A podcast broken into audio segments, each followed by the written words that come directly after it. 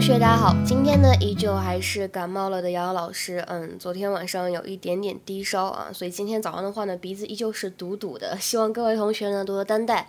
今天的话呢，我们来学的这个句子依旧是来自于《Desperate Housewives》Season One Episode Six，这句话是 I got concerned when I heard you play poker with her friends。I got concerned when I heard you played poker with her friends. I got concerned when I heard you play poker with her friends。说当我听说你和他的朋友们玩扑克的时候，怎么样呢？我很担心。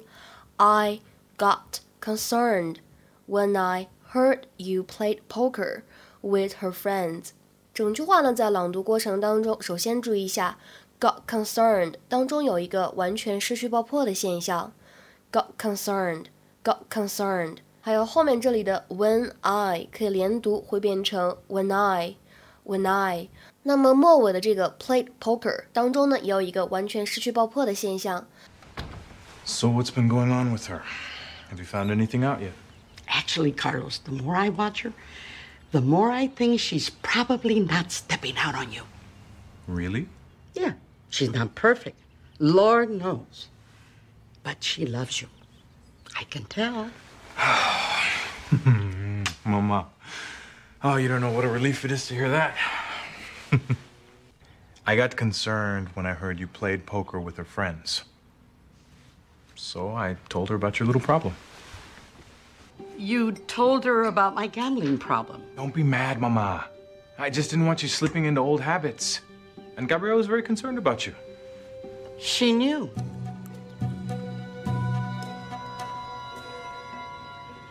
在英语当中呢，如果你说 somebody is concerned about somebody or something，表示的是一个人呢，他非常担心某个事情或者担心某个人。那简短一点呢，也可以说 somebody is concerned，某个人感觉到很担忧，呃，对什么什么事情觉得怎么样呢？放心不下，worried 这个意思，担忧的、担心的。那比如说刚才对话当中呢，有一个这样的句子：Gabrielle was very concerned about you。And Gabrielle was very concerned about you. Gabrielle was very concerned about you，怎么样呢？说 Gabrielle 非常的担心你是吧？那再比如说看这句话，Aren't you concerned that she might tell someone？难道你就不担心她会告诉别人吗？Aren't you concerned that she might tell someone？好，那在刚才对话当中还有另外两个句子值得我们来梳理总结一下。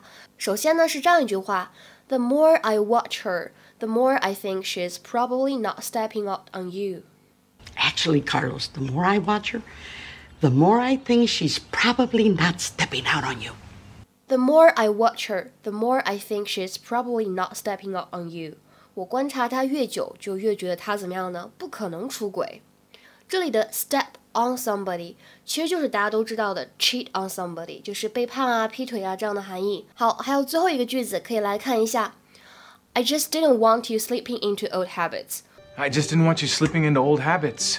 I just didn't want you slipping into old habits. 我只是不想让你重染旧习。这个 slip 它本来的意思表示的是滑或者失足这个意思。那么 slip into 这个动词短语呢，表示的意思是由于缺少控制、关心不够，导致怎么样的情况恶化，变得更糟糕了。To go into a worse state, often because of lack of control or care. 比如说，我们来看下面这个句子。 The patient has slipped into a coma. The patient had slipped into a coma. 这个病人病情恶化，陷入了昏迷。那今天的话呢，请同学们来尝试翻译一下下面这个句子，并留言在文章的留言区。我有点担心你的健康。昨天节目发出去了以后呢，就有很多同学发私信来关心我的这个感冒的状况，非常感谢各位同学的关心。那今天的节目呢，就先讲到这里了。See you guys around，我们下期节目再会，拜拜。Without love, they say, none worth having anyway. You're a mystery to me some days, that's what keeps me sane. A heart that yearns is always young. You can't love just anyone. It's been a while since 21. I still feel the same. Take me home and don't spare the horses. Away to a silence I need.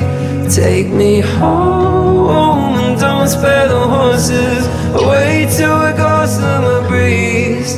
I don't need to build a house of stone. Where